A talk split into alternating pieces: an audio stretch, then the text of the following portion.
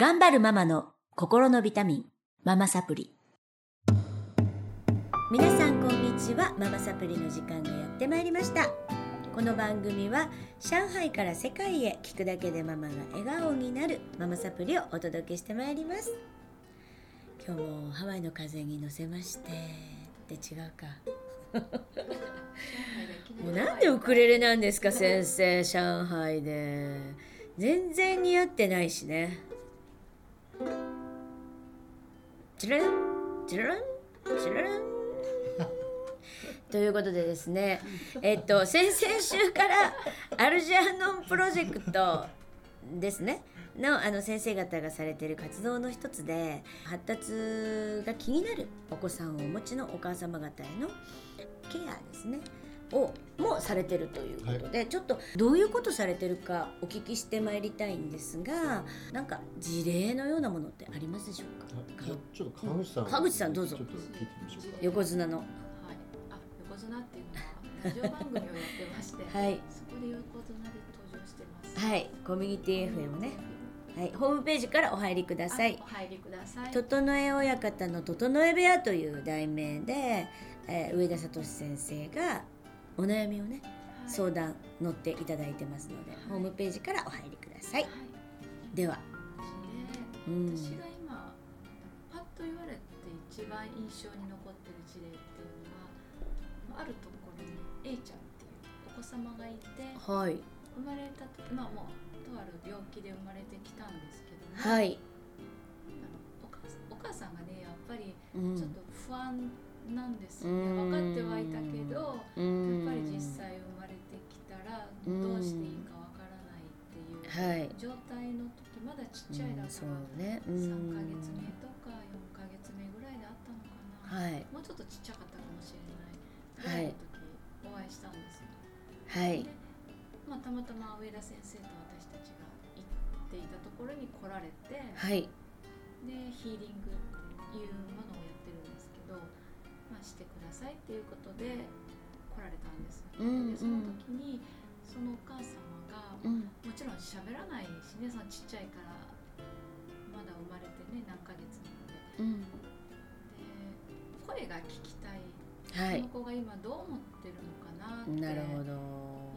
この子の声を自分に届けてくださいって言われたんです。うんで上田先生抱っこしたらすごく重たかったんですその子は、はいはい、多分体重以上の重さを感じたみたいなんですで上田先生その子の声を届けたんですママに、うん、じゃあ何て言ったかっていうと、うん、私生きてていいのかなってその子は言ってましたいやママもそれ聞いた瞬間に号泣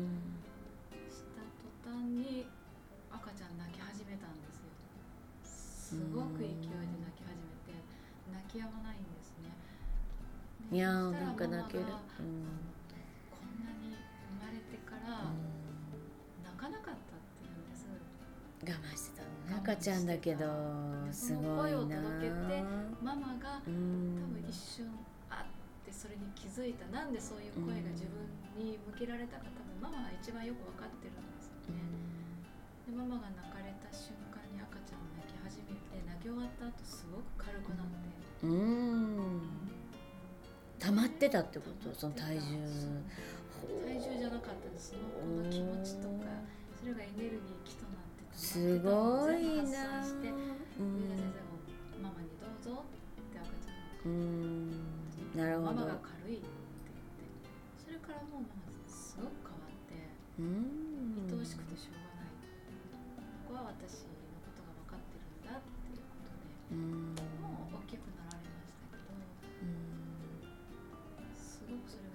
すごいいいお話ですね。ねそうですね。うん、やっぱり、えー、この間来ていただいた池川明先生もね子供は分かってると、うん、もう全部分かってて赤ちゃんだからってね分かってないわけじゃなくて気持ちがあって。そんなこと聞くと本当になんか辛くなっちゃいますね。泣かないように泣かないようにね、でもお母さんの気持ちって分かってるんでしょうね。うんもうねもう何にも言わないし黙っているからこそなんか伝わっちゃうっていうか溜めてるからその思いが伝わっちゃうっていうかお母さんはもう切ないですよね、なんか子供にいて我が子なのになんか思いっていうのかな子供に対して元気になって愛しくってああの大きくなってほしいっていう思いもあるしあとなんか逆になんか自分のことみたいに自分ができなかったとかこの子供に対して自分がなんか十分にできてなかったんじゃないかとか、自分を責める気持ちとかね、うん。複雑な思いがあってその気持ちを子供が受け止めてだからなんかすごくなんですか心言葉が喋れないがゆえにどんどん辛さが溜まってくるっていう。なるほど、ね、でそこをなんかあの一言ふっと言っただけでも風船がパーンと割れるような感じでうん。言葉の一言の言葉が大きく響くっていうのかな。うん。でそれをあの自分たちで本当はできればいいんだけどね。誰かがちょっと押してあげると背中を押してあげるような感じで一言言ってあげるとねとっても気が流れていくっていうかーね。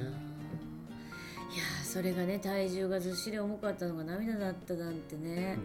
すごく悲しい切ない。うん、うん。ね本当三ヶ月生まれて3ヶ月の赤ちゃんがそんなに抱えてお母さんの辛さを抱えてパンパンになってるって思ったらなんかすごい切ないですよね。うん。切ないです、そうか。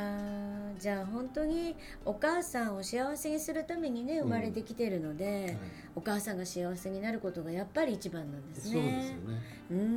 ん。ということで A ちゃんのね事例を貴重な事例をありがとうございました、また次週もこのメンバーでお届けしてまいりたいと思いますので皆様どうぞお聞き逃しなく。それではこの辺で失礼いたします。さようなら。さよな。ら。